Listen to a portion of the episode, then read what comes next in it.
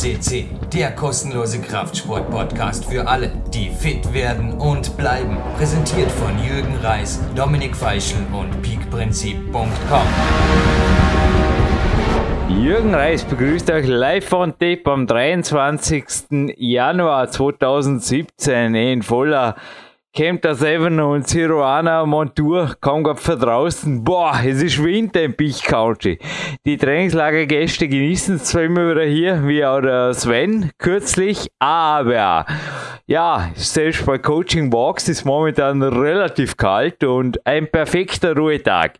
Den hat er mir heute beschert. Danke Sven, dass ich heute zwei Stunden morgens auf jeden Fall in der super warmen Turnhalle am Olympiazentrum Vorarlberg mit mit Antagonistentraining verbringen durfte. Dann zum Physio und ja, jetzt über einen Walk beim Rudi Pfeiffer vorbei bin ich hier. Super Tag, perfekter Ruhetag, dank dir, Sven. Ich glaube, du bist auch hier einer jener, der einsieht, dass man am Vormittag ab und zu so einem Wintertag, na überhaupt, einfach das Beste daraus machen soll und wenn es sich machen lässt, erst halt um 15.30 Uhr moderiert. Danke und live on tape aus Dresden in der Leitung. Ja, hallo Jürgen, hallo liebe PowerQuest-Hörer. Es seid auf alle Fälle gegönnt, Jürgen, diesen Ruhetag so zu verbringen. Und auch hier in Dresden ist es diesmal leider kalt, die Sonne scheint nicht. Es sind minus 10 Grad und es liegt extrem viel Schnee. Und ich komme gerade aus Spanien wieder, muss mich also ein bisschen akklimatisieren fürs harte Training, aber schon aufgrund des heutigen Studiogasts sollte das kein Problem sein. Ja, 596. PowerQuest ist, ja, ich glaube wirklich mit großem Abstand der weltweit größte Klettersport-Podcast und wir werden 2017 dafür sorgen, dass es so bleibt. Wir haben so gut wie nur Kletterpodcasts im Programm und Sven, erklär vielleicht du den Zuhörern, warum der heutige Studiogast Gold ist, beziehungsweise wie hast du das erste Mal mit ihm die Erfahrung gemacht? Also ich kann mich noch heute erinnern, es zwar echt ein eine inzwischen Retro Kletterklamotte, diese Dosage-Serie, aber da war plötzlich eine Szene, wo dachte, was bitte stehst? Da steht wer aus einem Grab, aus einem Sarg auf und dann schleicht er über den Friedhof und kriegt ein Telefonat mit, also er hat so eine seltsame Maske an und dann geht er bouldern und irgendwie auch so in einem dunklen, ja, man kann ruhig sagen, Back and Black Style wirkt der Bursche auf jeden Fall dann einfach nur stark. Und ja, zurück zu meiner Frage. Warum Gold und lass du den Korken knallen, um welchen skurrilen, kletternden Schauspieler oder schauspielenden Kletterer, auf jeden Fall ist er zweifelsohne auch super stark, handelt es sich? Ja, Jürgen, Genauso wie bei dir ging es mir auch. Die Dosage-Filme, also für alle Zuhörer, die es nicht kennen, einfach mal googeln oder bei YouTube eingeben. Ich weiß nicht, wo gibt's immer noch, gibt's immer noch, kann man immer ja. noch kaufen, soweit ich weiß. Wir bleiben werbefrei, aber ist ja klar sehenswert. Chris Sharma oder und Co. Also ja, die jungen Jahre halt. Ja, die muss man, das muss man unbedingt gesehen haben, auch als Nicht-Kletterer. Und ja, dort ist mir der heutige Studiogast das erste Mal begegnet und es ist einfach eine, damals war es ein cooler Typ, der einfach ein bisschen anders war als die anderen äh, Kletterszene-Leute und inzwischen ist er natürlich wie die Klimax in der Nummer 13 im Interview beschreibt, einfach ein Gesamtkunstwerk. Und ich denke, ich lasse jetzt den Korken knallen, wenn wir heute als Studiogast haben, nämlich Jason Kiel aus Amerika. Er ist nicht nur ein bockharter Boulderer, sondern er ist eben auch nicht Künstler im Sinne von, dass er Bilder malt und Fotografien macht, was er auch macht, sondern er schäbt auch Griffe und damit halt auch dieses Unterstreichen des Gesamtkunstwerkes. Er ist einfach eine Ikone in der Kletterszene. Er hat Boulder begangen. Ich glaube, da gibt es noch keine zweite Begehung drauf. Er schäbt absolut geniale Griffe. Einfach auch mal unter seiner Firma googeln. Und ja, also ich freue mich auf das Interview. Auf jeden Fall. Wenn man heute übrigens geht um hier so ein wenig imperfekt moderieren, es liegt am gefrorenen Mundwerk, sage ich jetzt einfach so. Das darf so sein. Das nicht einmal Podcasting und ja, ist ein Jahrgänger von mir übrigens, der Jason. Und was dir das Interview speziell hergegeben hat, dazu kommen wir hinterher. Aber es ist wirklich vor allem die Boulder-Themes sind also wirklich zum Teil crazy. Vor allem halt auch, bist du je, würde mich gerne interessieren, bist du je in Versuchen gekommen oder sowas geklettert? Es gibt ja auch irgendwo Elbsandstein, da ist ja die Psyche ein großer Faktor. Aber kann man sie wirklich umbringen, wenn was schief geht? Weil, also ich bin überzeugt, in ein, zwei Bouldern von ihm am Ausstieg, da darf nichts mehr sein. Also so viel Crashpads kannst du gar nicht haben. Die, ja, das sind einfach Weltklasse Boulder, zum Teil auch, weil sie so psychisch sind, so gefürchtet sind. Da habe ich eh das Bild da, crazy, eben in der Climax, in der, die gibt's eventuell auch nicht, in der 13er Ausgabe. Boah, was bitte macht der Spotter da? Hast du das Bild auch gerade vor dir auf der Seite 39? Was bitte macht das ja. wenn der Lost Dance Nomen S. Nomen im Mount Evans, wenn der verloren ist? Eine Matt, zwei Crashmats unter ihm und ein Spotter, hey, das Ding ist, wie hoch ist das? 10, 12 Meter Minimum. Ja, du rufst jetzt hier zwei, zwei Themen auf, die, die philosophisch betrachtet sind. Also einmal ist das, das Bild ganz klar für mich einfach fürs Foto gemacht. Also der Sportler ist völlig äh, fehl am Platz, weil den erschlägt als allererstes. Also das ist ein Thema zum richtigen Spotten. Aber die erste Frage, die, die, die erste Frage, die du mir gestellt hast. Sind beide ähm, tot, also beide tot in dem Foto, wenn er, wenn er den Tanz ja. verliert. Nee, er hat ihn gewonnen, so sollte er nicht ein Interview gegeben. Aber kurz zu dir, hast du dich eh mit dem Thema Highball, Boulder, Solar, Klettern oder sowas beschäftigt? Ich habe sowas früher gemacht in jungen Jahren und es muss jeder für sich selber entscheiden, was er macht, wie weit er geht, wo seine Grenzen sind. Ich habe mich da davon distanziert und bei mir steht die Sicherheit beim Bouldern genauso hoch im Kurs wie im Feldklettern. Aber es gibt halt Menschen, auch wie Alex Honnold oder so. Na klar, es ist, wenn dort was schief geht, dann geht es halt nur einmal schief. Und diese psychische Herausforderung stellen sich viele Kletterer, die stehen dazu. Ich finde es gut, dass es das gibt, diese Grenzverschiebung muss jeder für sich selber entscheiden. Das ist eine reine Definitionssache. Ich meine, wir sind ja beide NLP-Practitioner und der Kiel schreibt hier auch im Interview mit der Climax Evolution. Also das ist so sein Highball, also seine Highball-Krönung, zumindest offiziell, ist auch einer der spannendsten Boulder, die ich in meinem Leben gesehen habe. Also für einen anderen einfach lebensgefährlich, was weiß ich, für ihn ist es spannend. Scheinbar nur eine Frage der Zuordnung, Jason. Ja, würde ich sagen. Nationalhymne amerikanischer Natur bei Mister hier hinterm Mischpult und Profimusiker Marc Protze. Dann hören wir das Interview, dann sprechen wir noch drüber und am Ende gibt es noch ein, ein blutig rotes Gewinnspiel. Das gibt der Gaudi. Da haben wir wieder was einfallen lassen. Dürft ihr jetzt schon anschnallen oder was gefasst machen. Dieses Mal gibt es eine sehr, sehr kreative Interview-Gewinnfrage, aber so schwer ist sie gar nicht, wenn ihr jetzt einfach gut zuhört. Viel Spaß mit Jason Kiel.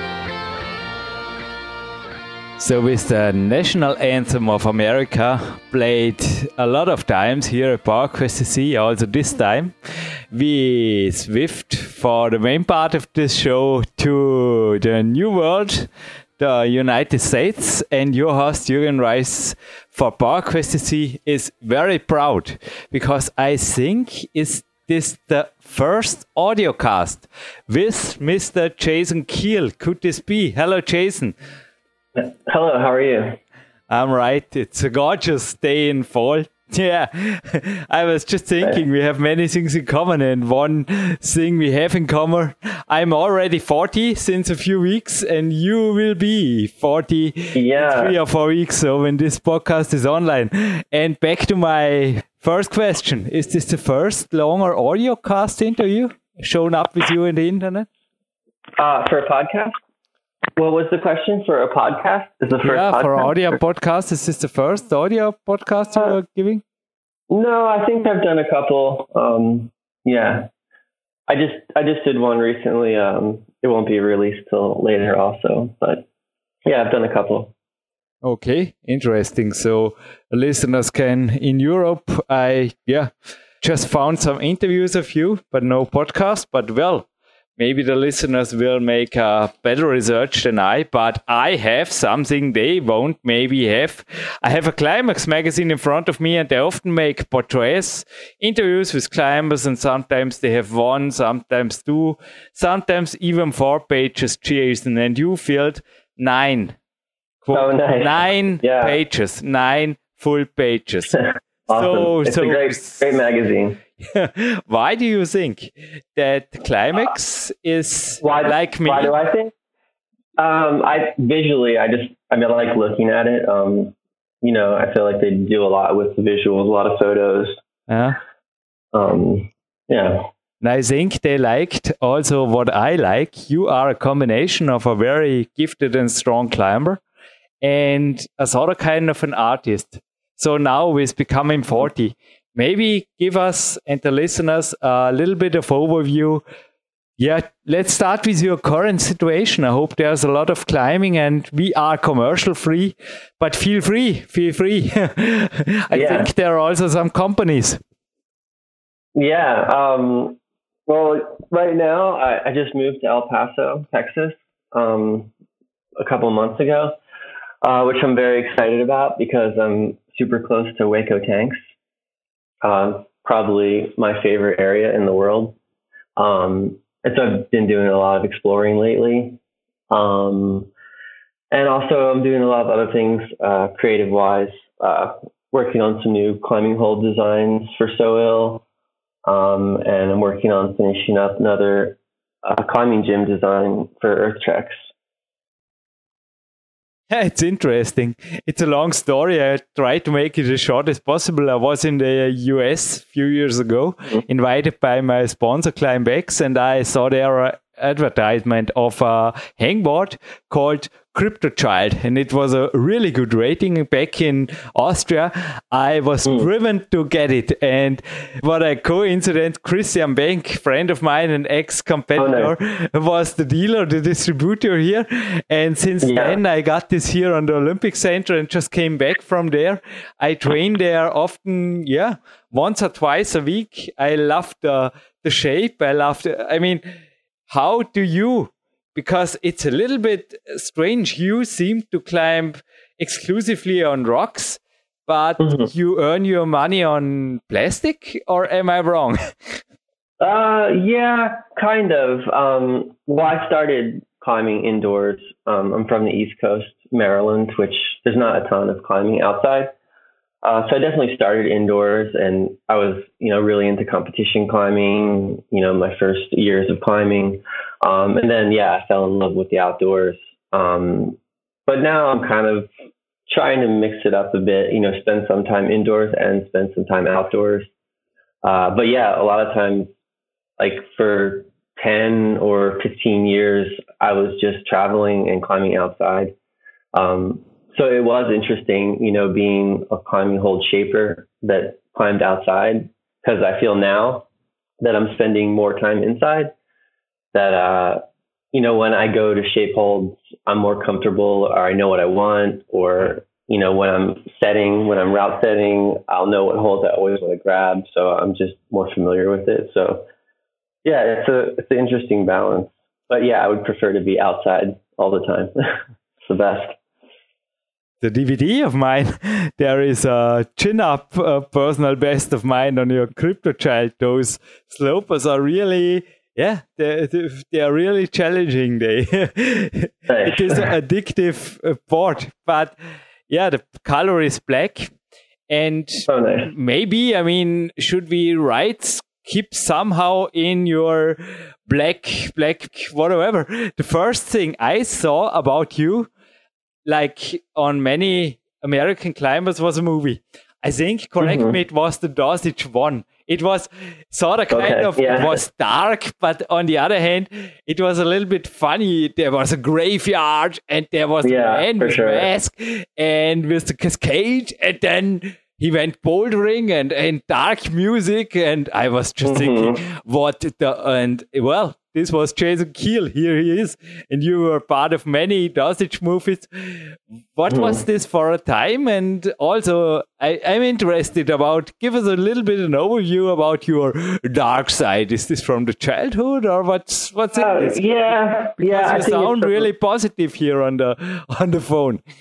No, I'm I'm a super positive guy, and I think a lot of people have this idea of who I am because of you know what they see and then when they meet me, I'm, you know, a nice guy. But uh, I think it stems from, you know, growing up, I was really interested in horror movies and I was really interested in like movie makeup and, you know, special effects. And uh, when I was like, I don't know, 13 or something, or even younger, I would make my own horror movies, you know, where I'd like cut people's arms off and like, you know, recreate all these effects and, you know, just mess around um, but I've always been interested in, you know, illusions and, you know, making someone see something that's not really there. And uh, I think that has kind of carried over into my climbing, just that process of, oh, you know, I want to do something. So when people are watching it, at first they think it's, you know, a normal climbing video. And then all of a sudden, you know, this switch happens and something happens and it makes you think and maybe, you know, I don't know. I'm sure it freaks some people out, and I'm sure some people find it really interesting.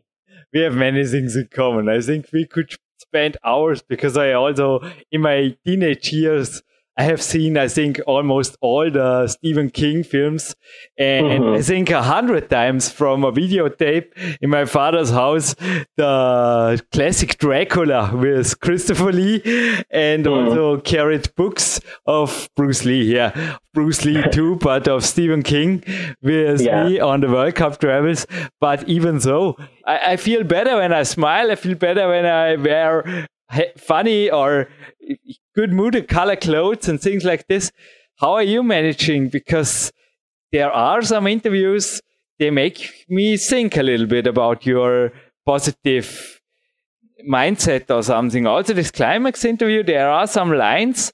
Explain mm-hmm. us. Is this part of your image or how do you handle this dark side? What or do you is this a source of energy for you still now? Yeah, it's it's part of my image, but it's not an image that I forcefully create because that's what I want. It's just kind of who I am. you know, it's who I became. And uh, I think people think, you know, oh, he's just, you know, trying to be like shock, you know, shock value and get people interested. But like, that's just what I do. And that's, you know, how I've always done it since I've been a kid. So yeah, I, I mean, just it's interesting, you know, the image of media and what people think of you. And I feel like it's really easy to control that. And I'm kind of always wanting to control it.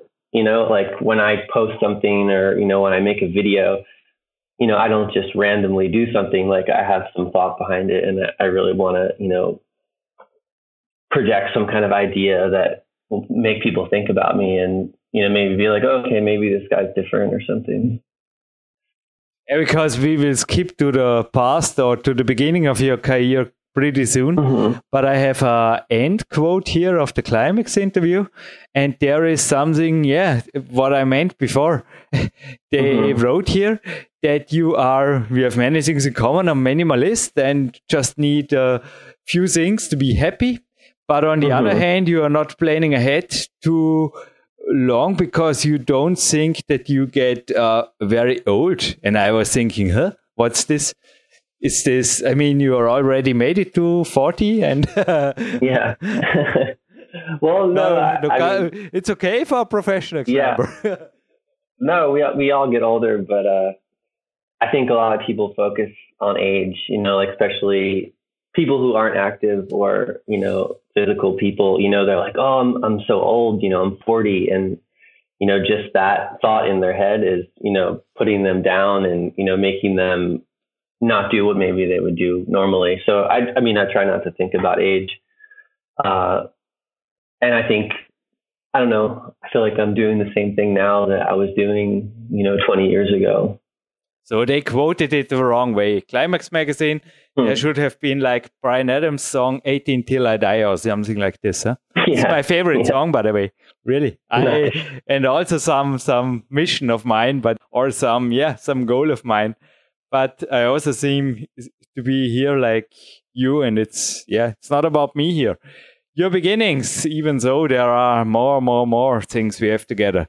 But uh, hmm. beginnings of your, so you see also yourself, We may be maybe able to send hard boulders with the age of 60, 70. What do you think?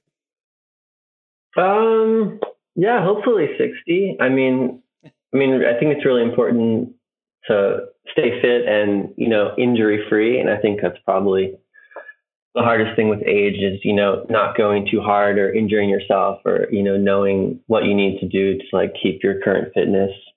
Um, so yeah just just being smart about it. But i know a lot of older climbers who you know are still cranking. So i think there's hope out there. Yeah.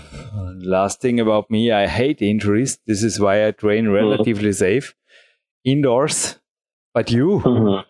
with bouldering and high balls well, well, well. Mm-hmm. Um, good job as far as well. and how yeah, did thanks. it started? How did you get so into bouldering? Because also you were like me a competitor. So give mm-hmm. us an overview of your beginning. What was the first year of climbing for you? Uh, my very first year. Yeah, when did you start it? In which age? After um, the horror movies? Yeah, after the horror movies, um, I was I was really into karate when I was younger, also. Oh yeah. Um, so I kind of had this base of karate and uh, flexibility. I was really flexible with my legs, uh um, and that kind of transitioned into climbing. And uh, yeah, I think I was like I don't know, 16, 17 when I got into climbing. Okay. Um, and I, you know, I just love to be outdoors and. Uh, after school every day, I would, you know, get off the school bus and run into the forest and just spend all, you know, evening in the forest climbing trees or hanging out or doing whatever. Um, but I think that was, you know, what drew me was, you know, being outside. And at the time, you know, in the early 90s, rock climbing wasn't what it is today. You know, it was a very kind of outsider sport, you know, mm-hmm. like people who were climbing, you know, there weren't a lot of them. So it was hard to find partners, but it also seemed like, you know, these guys were like on the fringe. They weren't like doing your normal, you know, baseball, football, whatever, you know, like they're climbers. And, and that was interesting to me. And, and not only just to be a climber, but, you know, to live the lifestyle. Um, and so, you know, seeing you know things about going on road trips, and I was in, in, instantly excited about that. And uh, you know, my first road trip was out of like right when I graduated high school. Me and a friend took a trip all across the U.S. Uh, Cave Rock, Top Lake Tahoe, Smith Rock, Yosemite, Devil's Tower. You know, like the classic road trip. And uh, basically from that point on, I just kept going on road trips, and they kept getting longer and longer. And I tried to figure out a way, you know, where I could just be on a permanent road trip, you know, and eventually I did that. And I don't know, I, don't think just until recently, a couple years ago, was the first time I actually like had an apartment, you know, that I could call home. I was always in the van, um, traveling, and I think just immersing myself in climbing, you know, not just climbing for the fun of it. It's just I always wanted to be a climber as a whole, a whole person climber. Hmm. Yeah, I said the working world goodbye in 1998 and started a, a climbing career and also some mm-hmm. some company ideas beside.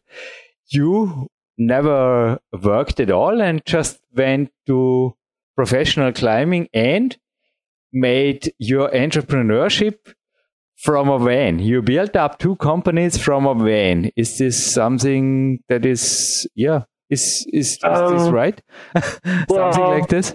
Not not necessarily, but I mean, I worked a bunch. You know, growing up, like I had a bunch of you know really bad jobs, pizza okay. delivery. I was a roofer. You know, all this landscaping, all this stuff. Um, until I slowly, you know, transitioned into climbing, um, mm-hmm. sponsors and stuff like that. But also, I was, you know, really, you know, doing the hustle. Like, you know, I was trying to write articles for magazines. You know, I was trying to do some design work here or there, um, photo stuff. You know, it was always like, you know, what can I do next to keep this going? And I think because, you know, I've, I do a lot of other things other than just climbing. Um, I had a lot of opportunities, you know, to work with some really cool companies, graphic design stuff, you know, hold shaping. Um, and so, yeah, I think it was it wasn't easy for sure, and I, am sure the sponsorship game is way different now. But uh,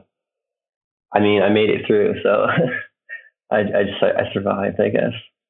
When I meant the working world before, sorry for my not complete English. I meant a normal job, a normal career. You know, things you have mm-hmm. to do for money are great and or sometimes necessary. And uh, yeah. self-employment you are doing now, or really this entrepreneurship, it's even more for me hard to believe that something like this is going out out of a vein. So you must have be already good connected in the year 2000 or something like this. Yeah. Um, I mean, I was working a lot with So Ill and I was sponsored by Pusher and Cordless and Revolution and all those guys. And I think just you know, getting my foot in the door. And I, I mean, that's kind of where I started hold shaping was with Pusher back in the day. And, you know, just being in there as an athlete and then being like, oh, okay, you know, let me try this. Like I can do this. Um, just having those opportunities. Um, and I don't know, I feel like in the climbing world, there is a lot of stuff you can do. And, and there's a lot of people who, you know, survive in the climbing world and, you know, aren't strong climbers or aren't professional athletes. So I think there's both sides to that, but I'm just kind of, you know, I'm happy that I can be an athlete, strong climber, and still do all this other interesting stuff because, you know, it's what I love. Like, I want to be a good climber, but I don't want to, you know, work in an office. You know, I want to be a good climber and I want to work in the industry. Um, so it's, it's cool that I can, you know, have all those outlets. I think the most important thing to be a strong climber or an athlete is to have priority number one for climbing. Or today mm-hmm. I had a bad neck, and in the morning to get first to the physiotherapist after a run. This is this is for me, yeah, this is life mm-hmm. quality. One thing I loved about the uh, interview of you I found in English is the question was what makes you angry, and you answered not much. Maybe people who get all caught up in the drama of the world and forget about their own passions. Mm-hmm. Would you say something like this to a young boy? Are you something like an idol with your lifestyle?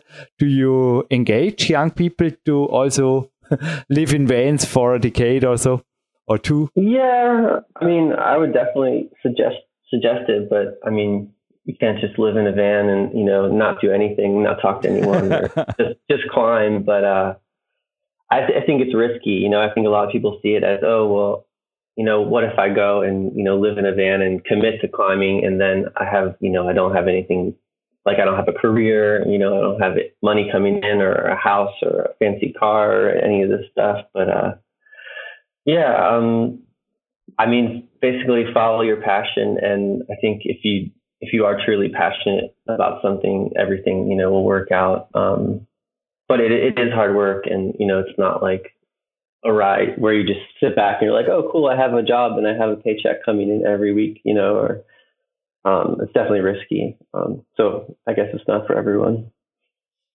how long did you stay really in the game? for 15 years or yeah i mean pretty much um, i guess i started really traveling hard early 2000 two or one already. Yeah. Um, and then at that point, you know, I was just moving here and there. Like I had some stuff, you know, in storage at friends' houses, or I had some stuff in storage in Salt Lake at the Revolution shop at one point, you know. Um, yeah, and then I slowly started to settle down in Boulder, Colorado. Um, had a lot of friends there, and I, I found I kept coming back there. Um, so yeah, eventually I got an apartment at some point there, and you know, but still kind of you know I'm on the road still and in the van, um, but just a little more stable. But what was the longest time in these van years, fifteen, you spent on one place? Uh, longest time in one place. Mm, yeah, probably Colorado or Hueco. I mean, I've yeah, spent like sure. traveling. I've spent like six months down here, um, just staying down in Hueco. And what did you did in Japan? A lot of hard boulders. And was this also a, a special trip for you? For sure, it must have been. Huh? Yeah, definitely. Um, yeah, I mean, Japan's amazing. Um, I'd love to go back. Culture Hopefully. Flash, they wrote in another yeah. climax. So it's another, it's really, it must be another world. Huh? We also, Bruce Lee, for sure, Chinese, but mm-hmm. yeah, also your, your haircut and everything. I think mm-hmm. also this is the reason why I mixed up Bruce Lee with Christopher Lee before. Uh-huh. But it's were you back in your in eh, Japan? I was just thinking about were you searching for samurai climbing or what what was the the, the reason or for your art and also the boulders? What was the uh, culture and what was Japan for you? I just can uh, imagine uh, it's uh it's a crazy world. Yeah, um, well, mainly I, I wanted to go and uh, you know climb outside, but we kind of set up this trip where we could tour around the gyms there, you know, and do slideshows and, you know, exhibits and stuff like that. Um, and I don't know, I just, you know, always had a love for Japan, you know, things like, you know, yeah, these martial arts movies and, and stuff like that. Um, and what I found in Japan was that, you know, the climbers there are very excited about climbing you know they're fanatics about climbing and uh, they really follow it and they, and they really like you know I don't know they get interested in certain athletes and stuff like that. So I felt very welcome there, and I felt like uh, yeah, no, I felt I felt kind of the same in Germany, traveling through Germany too. Like you know when people kind of feel like they know what you're up to, maybe they've heard of you and they they kind of like your style or something like that. I felt like uh, you know every gym that I went to in Japan was like super excited uh, to meet me and to climb and to hang out and uh, yeah, it was an um, amazing experience. And like on top of it, I got to put up a bunch of first descents, um, which you know is amazing. Travel you know around the world and get to do climbs that no one's done before and climb with some amazing people. I got to climb with Yuji. Uh, he's a great guy, like super motivated. Um, but yeah, just all around, it was a great experience. I got a picture of Yuji here in the studio for sure. He is my greatest mm. idol. I climbed with him in the World Cup for several years, and he's just a, mm. a good, always smiling spirit. Yeah. But you, what are the people you have the most respect or what, what do you think are qualities that because on the rocks i mean it's also for you it must been from an artificial standpoint maybe it's an interesting scene isn't it?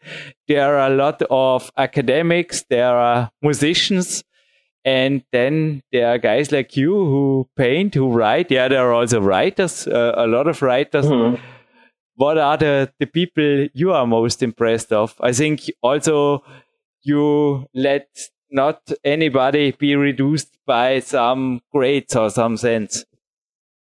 Yeah, well, I think you know anyone who's you know following you know what they believe, and I think that a lot of times you know you'll see people that are just kind of following the pack, you know they they want to do what someone else has already done you know like they're just kind of repeating things or you know and i think when someone you know stands out as being you know their own self um, i think that's that's what's interesting to me because then then there's some content there you know you're like oh, okay you know i've never seen this before this person's you know interesting you know um, yeah i think that's i don't know i never wanted to be anyone else you know I wasn't growing up climbing, being like, oh, you know, sure, I was inspired by people, you know, like Ben Moon and all these people, but I wasn't like, okay, I want to be this person. You know, I, I was searching for my own, you know, statement. Um, I think I kind of find that found that with highball climbing, and yeah, I think hopefully when people you know think of me, they'll be like, oh yeah, you know, this is kind of his thing. This is what he was known for. I was thinking, what are your next projects? Is there maybe? I was just thinking about a, a professional horror climbing movie or something like this. Yeah, what is, what is, you you bring out the darkest part of me. What is the yeah. wildest dream of you? I really was just in in my imagination with some zombies uh -huh. and uh-huh. climbing and you know what I oh, mean, awesome. out of caves and no, no, no. Yeah, that's awesome. I've definitely thought of that before, like you know, kind of Hueco Hueco tanks climbing horror movie, you know, where everyone goes out and then all of a sudden, you know, people start disappearing on your tour and, you know, I don't know. I mean, there's time for everything, so we'll see. yeah, we need a hardcore musician. We have here a mm-hmm. German professional musician, which he loves the guitar. And mm-hmm. let me know, his name is Mark Brotze. But back to the rock stars on rocks we already had when this goes online Paul Robinson here. How do mm-hmm. you, you just said you don't compare or you don't want to be somebody else, but how do you compare the nowadays boys like Paul or Daniel? Mm-hmm. Yeah, with, with you, I mean, where do you see your limits in the moment? Is V 14 or V15 with 40. I have no clue of outdoor bouldering. Mm-hmm. A little bit. I have a little bit of background yeah. there, but just I'm just looking over the grades. The hardest. Don't laugh, listeners. The hardest. But I made it in one afternoon in in Switzerland. It was V V10. V10. It's don't know. If, the, mm-hmm. the, the, other grades are for me so far away, special up from V13. I often think, wow, it's crazy. Yeah. What's possible no, I mean, with, with 40 plus? Uh, I mean, what's possible for me is I want to find and establish, you know, badass lines. You know, I'm not even thinking about the grade at all. And I don't know, maybe that's strange because wow. I feel like a lot of the top climbers, you know, they do focus on the grade, but you know, I want to, I want to just explore, find some amazing climbs, um, you know, and even people like, you know, Daniel Woods or Paul Robinson, you know, I want them to walk up to my climbs and be like, whoa, like that's, you know, serious, that's cool, like, or whatever, you know. Um, and I think that's more to me about, you know, finding a beautiful line. And then if it is difficult, if it is V14 or whatever, you know, like I'll do everything I can to try and climb it not because I'm chasing the V14, but because, you know, I'm chasing the beauty of the line. And that's what's going to motivate me to, you know, climb harder or, you know, achieve this goal of, of a hard climb. Um, I feel like the grade's secondary and I don't, I don't care. Like if you do a V14 that's like three foot off the ground, you know, that doesn't inspire me. But, you know, if I walk up and look at, you know, this amazing highball arête that's whatever. I mean, the grade's, you know, irrelevant at that point. It's such a striking line that, you know, I'll do whatever to try and climb it. Yeah, correct me, but Chris Sharma in some years stopped mm-hmm. grading boulders and routes. Bernd Zangerl, I think he is still doing it mm-hmm. mostly. Is this a way of you maybe, or also to say to others, hey, look for another thing to make climbing more broad or more beautiful or more whatever. It stays hard on the personal limit. But yeah, is this also for you a possibility to say, hey, I boulder and there are no more gradings? Yeah, I mean, I don't really care. Like, I feel like it's more of, you know, the people that are going to come and repeat the line. I feel like that's kind of their their job, you know, like after three or you know, five people, you know, maybe then there's a consensus, but I mean, I have no clue. Um, and yeah, I agree. I feel like the numbers, it's so strange. And I, I really see it indoors. Um, let's say, you know, we reset the gym and all the climbers come in and we haven't put the tags on, you know, so they're all the climbs are there and there's no ratings on anything. And it's awesome to watch, you know, a V4 climber. He'll just, he'll see this beautiful climb. Maybe it's a V8, but he doesn't know that. But because it looks appealing to him, he starts trying it, you know? And if there was that grade on there, if it said V8 and he walked up to it, he would be like, oh no, I can't try that, you know?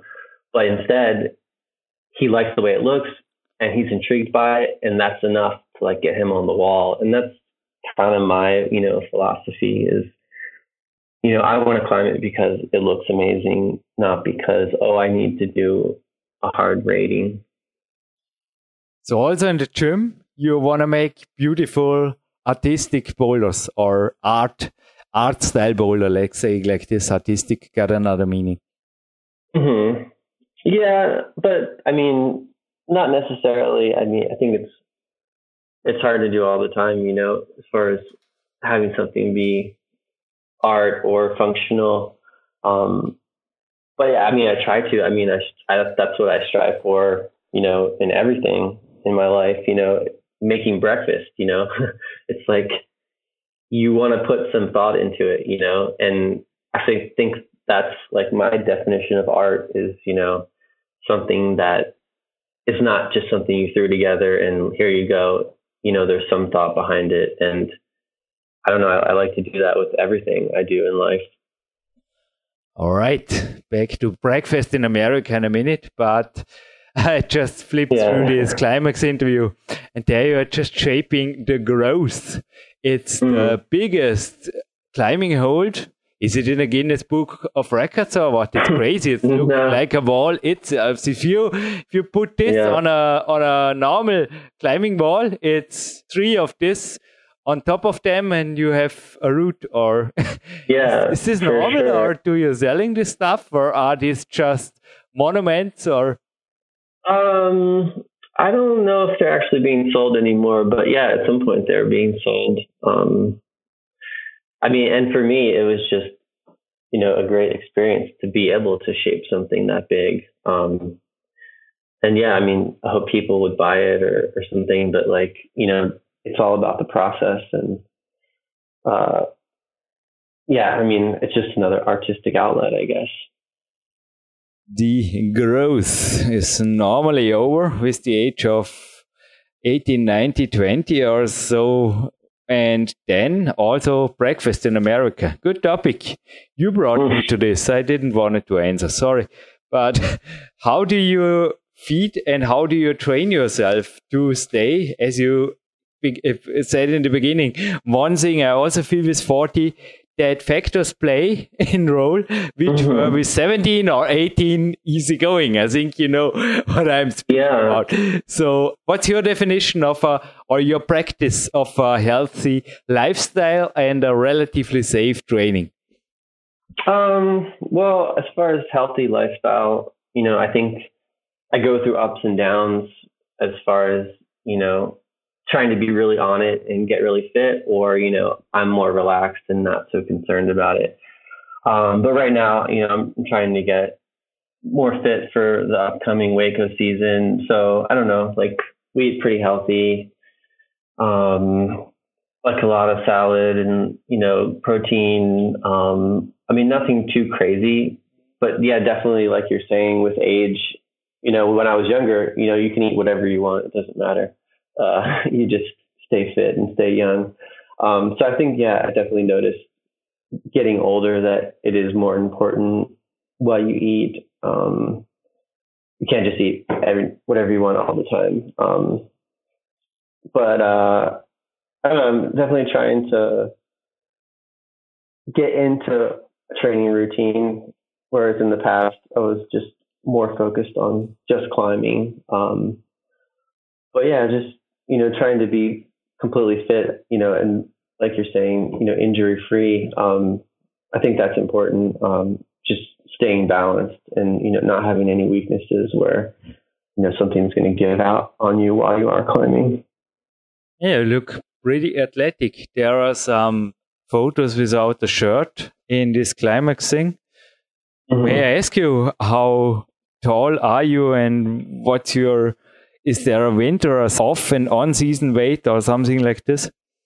Um, yeah, I I'm like I'm like five foot nine, five foot eight, so I'm not that tall, um, really. Um, but I have a really big ape index.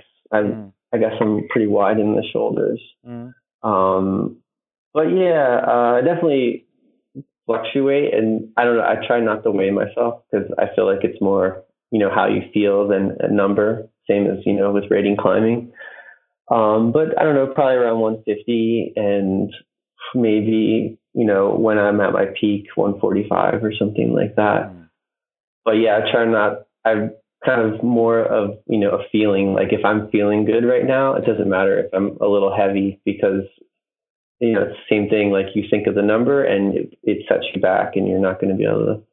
Do what you want to do. It's true. It's also the recovery, the training that makes the athlete, not the yeah. Mm-hmm. Other things are sometimes just genetics to play around with. That's my opinion. But yeah, how is your training? How many days? And do you use your CryptoChild board, or is there even a CryptoChild campus board or something we don't know about? Um, Let us uh, yeah. give, take us into your gym. Um, well, right now, like we just put up a home wall and uh, like a 50 degree overhang. Um, it's just covered with holes. And 50, so, 50 or 15? 50. 50. So pretty wow, steep. Quite steep. Yeah. Cool. Yeah, pretty steep. Um, and preferably for me, like I, I get really bored just doing, you know, the repetitive training stuff. I'm, you know, more you know, excited when I like to think and climb. And so I would just rather climb, but um, I have been doing some finger training and that's just, you know, basic finger training on like a wooden fingerboard. Um, that's, you know, just like a couple rungs, nothing serious. Um, yeah, and I, I, like to train on wood as far as like hangboard type routines. Um, I do have a campus board also. And, uh, trying to get more psyched on it for sure, but it's definitely something I've done in the past. I've gone through periods, you know, where I focus on campusing. Um, but yeah, just I don't know. My wife, her name's Martina. She's like really psyched on training, so it's a it's a good uh, person to have around since I'm more, you know, of the climber type. Um, but like for years, I I didn't train. I just climbed outside, you know. So yeah, um, I can imagine. And so the CryptoChild was a gift for the world. You never used it, and you don't use it. uh, no, I have I have it, but I just mean, joke, just joke. Yeah, sorry. I have it, but I think the last time I like seriously finger trained was when I was rehabbing. I had knee surgery, uh, ACL knee surgery twice on the same knee. Um, so I, you know, I really focused on finger training at that time, and uh, yeah, I did notice a good progression. Um, but yeah, it's hard to, you know, I find that when I'm injured, it's easy, you know, because you have nothing else to do. But you know, when I'm trying to focus on other things like climbing or you know finding first ascents outside, it's kind of hard to get serious about training. How many days a week do you climb or train, or is there something um, you want to achieve three, four days or? Yeah, probably. Yeah, I would say three to four days. Um, I like a lot of rest, really. Um, you know, I feel really good after two days of rest. Um, so I'm not like kind of climber who just keeps going and going and going. Um, and I don't know if this is with age or whatever, but my best scenario for climbing right now is to take two rest days. And on that final rest day, and I'm planning to climb the next day, um, I'll go and I'll do really light climbing, really easy climbing. Okay. Um, and I feel sec- so much on the better. second rest day, not on the first. Yeah, on, first you relax. On, okay. Yeah, the first day full rest day. Um, and then on the second day I'll do this light climbing, and then for whatever reason the next day I'm so much more on point. I find if I just take two hard rest days, full rest, you know, that, that third day coming back to climbing, I feel really, really stiff and mm-hmm. you know, not activated. Um, so yeah, and this is just something that I've discovered in like the past year or two. Um, you know, climbing here at Hueco Tanks, like and having some really hard projects. Um, yeah, I would just you know go out and you know do a bunch of like V3 highballs in the afternoon, and then the next day I feel great. It's exactly what we do here before competitions, or also yeah, mm. sometimes two rest days are nice, and on the yeah yeah, try it out. Maybe it works for you too. Yeah. But normally you train, especially in the off season, to get four days in a week. Also one one on one, one one day on, one day off, but never two in a row. Uh, sometimes. Yeah, I mean sometimes um, it depends on you know what you're doing. If if you go sure. too hard the first day, I think it's bad um, to go the second day. But uh, especially at doing like mileage or stuff like that, like climbing outside on a project really hard one day and then the next day go out and do mileage.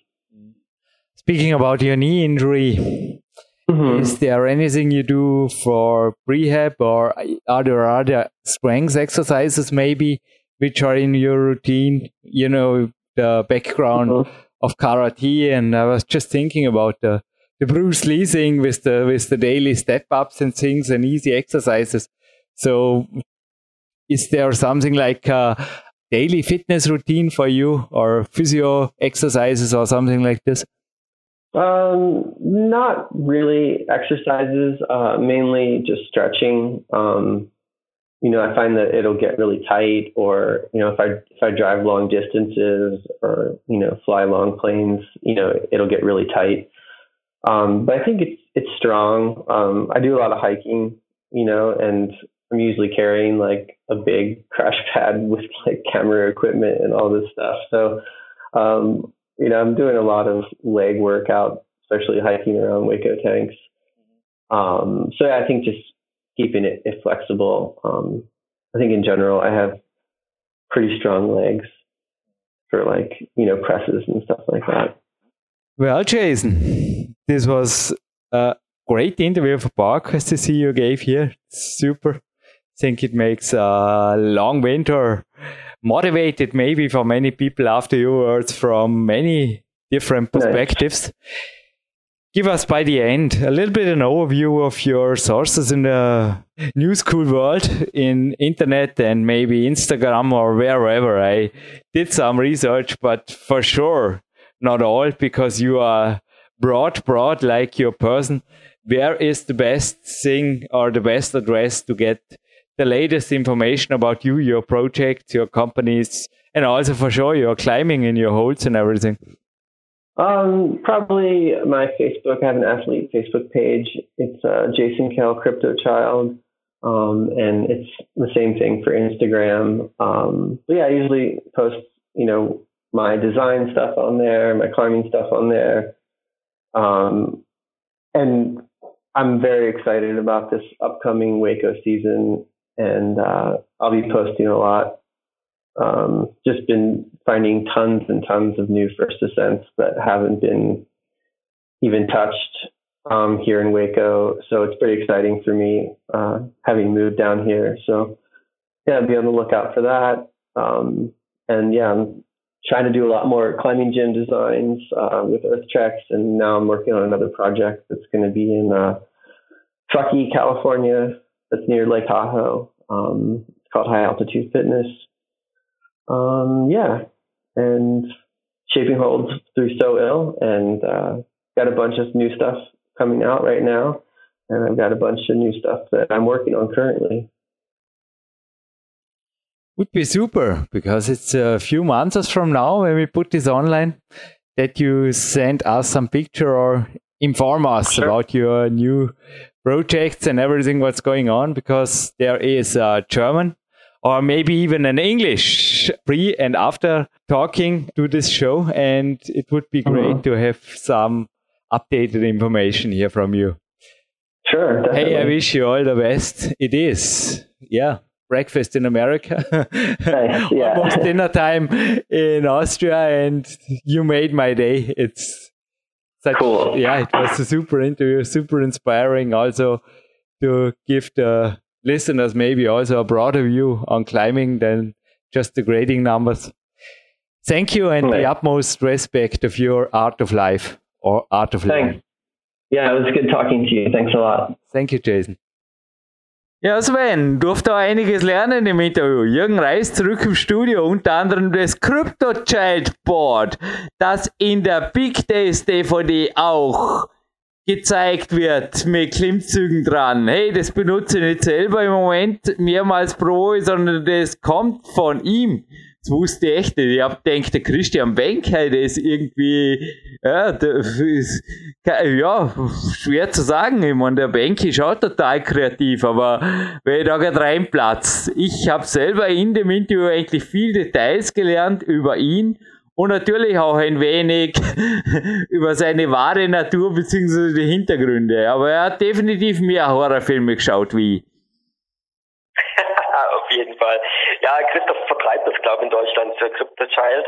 Und bei mir hängt genau dasselbe Board. Ich glaube, ich habe es damals auch von dir entdeckt und habe es dann gleich bestellt.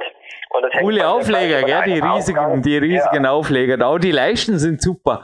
Ist echt nach wie vor, ich finde es ein super Board. Auch die, eben die, eigentlich ganz einfach, aber verdammt einfach. Die Zangen unten dran. Ich habe noch so Lapisballs darunter gehängt.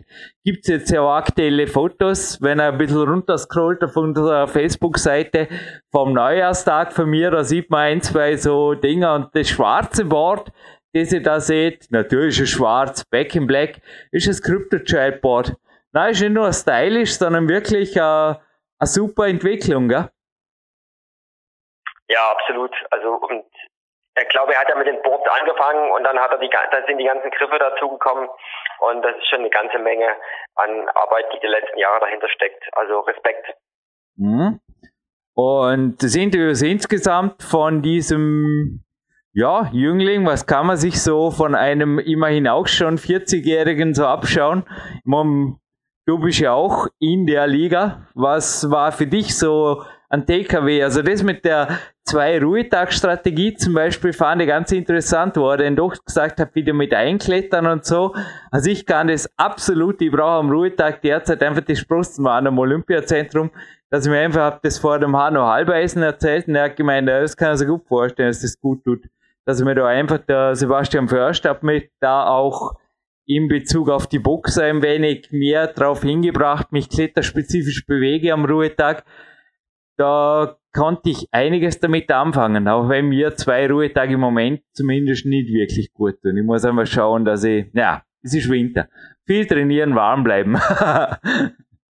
Was ich am inspirierendsten fand, ist heute bei dieser Überflutung von Informationen, ob das jetzt in der Klimax ist, ob das bei YouTube ist oder sonst wo, von Top-Begehungen irgendwo jenseits des neunten Franzosengrads, ist halt seine Aussage zu dem Thema, äh, wie er damit umgeht. Nämlich, dass er in erster Linie nach Linien sucht. Er ist ja auch selber noch ganz extrem aktiv in Erstbegehungen, also gerade beim Bouldern. Dass er einfach sagt, wenn er eine geniale Linie sieht und wenn die halt nur im sechsten oder im siebten Grad ist, dann wird diese Linie geklettert mit einem Engagement und, die Kletter äh, und erst begangen, äh, wie als wäre es die Top-Route.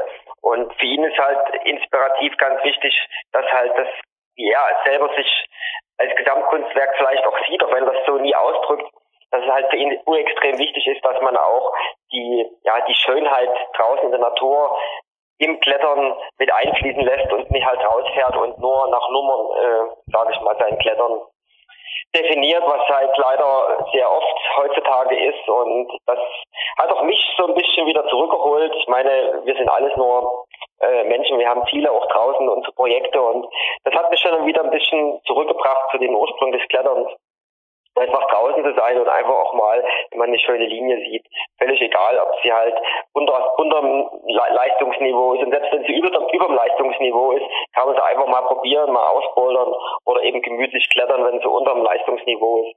Und diese Gedanken von ihm, die haben mir sehr, sehr gut gefallen.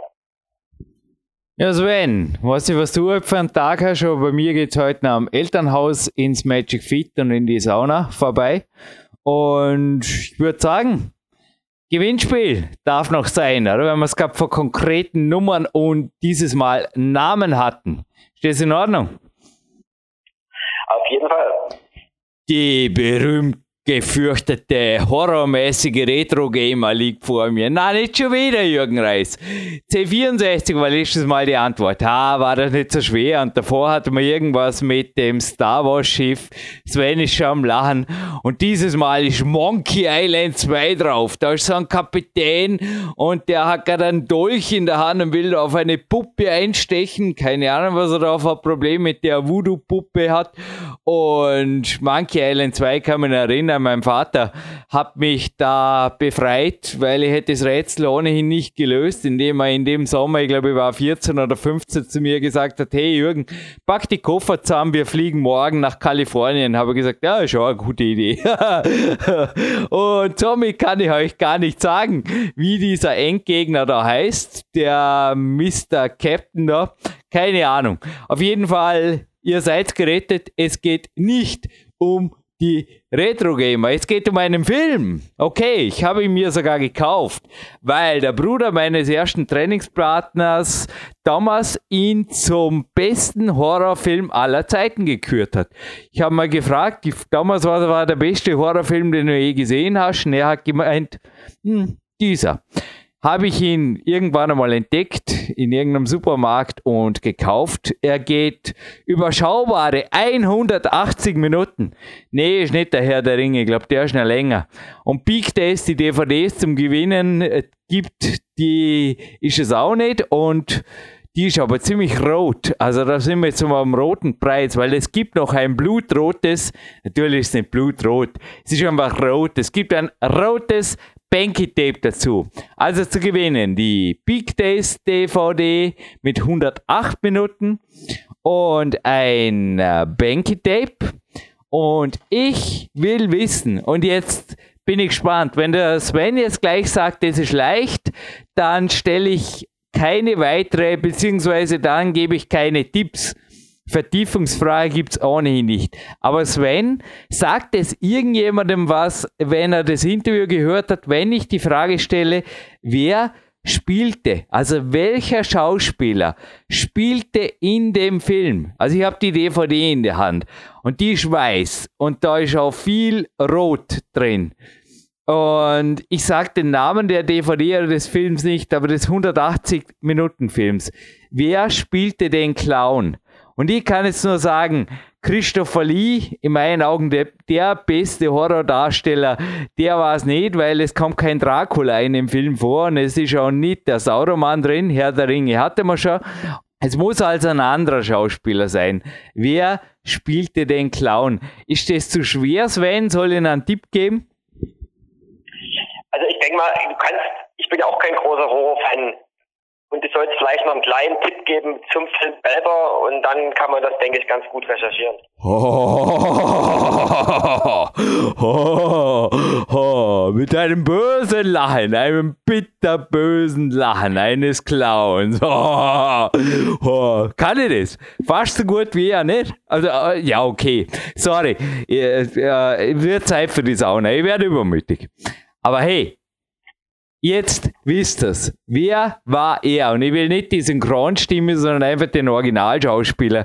Ist nämlich eine absolute Ikone. Also den kennt man normalerweise und man findet es aber Wikipedia. Ich meine den 1990 erschienenen Stephen King Film. Und den Namen vom Film sei erst nicht, das wird jetzt einfach. Gell? Altersfreigabe ab 16, nicht wegen der grausigen Szenen, sondern wegen dem Das verfolgt euch in den Träumen. Seid gewarnt. Na, ist echt ein Psychoschocker. Ist gewaltig schlau gemacht und das führt zum, ja, kurzer Name, einfach aufs Kontaktformular posten. Das führt zum Banky Tape und Big Days DVD-Preis. So, wenn ich jetzt wieder ganz seriös ernst diese Sendung abmoderieren darf und als freundlicher Moderator natürlich Sven Albinus das letzte Wort überlassen. Sven, ich glaube, jetzt kann man es erraten, oder? Ja, ich denke, jetzt ist es ganz, ganz gut zu erraten und auch zu recherchieren. Und ja, bei mir geht es noch zum Yoga heute im frühen Abend und morgen ist dann der nächste Trainingstag. Ich wünsche dir und allen Hörern alles Gute bis zum nächsten Mal. Freue mich schon riesig auf die nächsten Ausgaben, wie du es am Anfang schon erwähnt hast. Wir haben dieses Jahr extrem viele geniale Kletterer hier auf PowerQuest CC und das wird richtig genial und ja, ich freue mich drauf und viel Spaß werden wir haben.